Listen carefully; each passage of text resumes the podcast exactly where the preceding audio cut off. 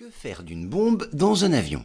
Non, ceci n'est pas un podcast tutoriel pour apprentis terroristes, c'est même l'inverse. Il s'agit de savoir que faire si une bombe est trouvée à bord d'un avion de ligne en plein vol, et plus précisément où l'entreposer le temps de faire atterrir l'avion, pour que, si elle explose, elle fasse le moins de dégâts possible. Aux États-Unis, cet endroit s'appelle Least Risk Bomb Location, c'est-à-dire l'endroit où il est le moins risqué de mettre une bombe tous les avions de ligne américains doivent posséder un tel emplacement. Ainsi, dans l'hypothèse où une personne trouve une bombe à bord, elle doit alors le plus vite possible la placer à cet endroit. C'est le plus souvent près de la porte arrière, car il y a là moins de circuits électriques et hydrauliques que n'importe où ailleurs dans l'avion.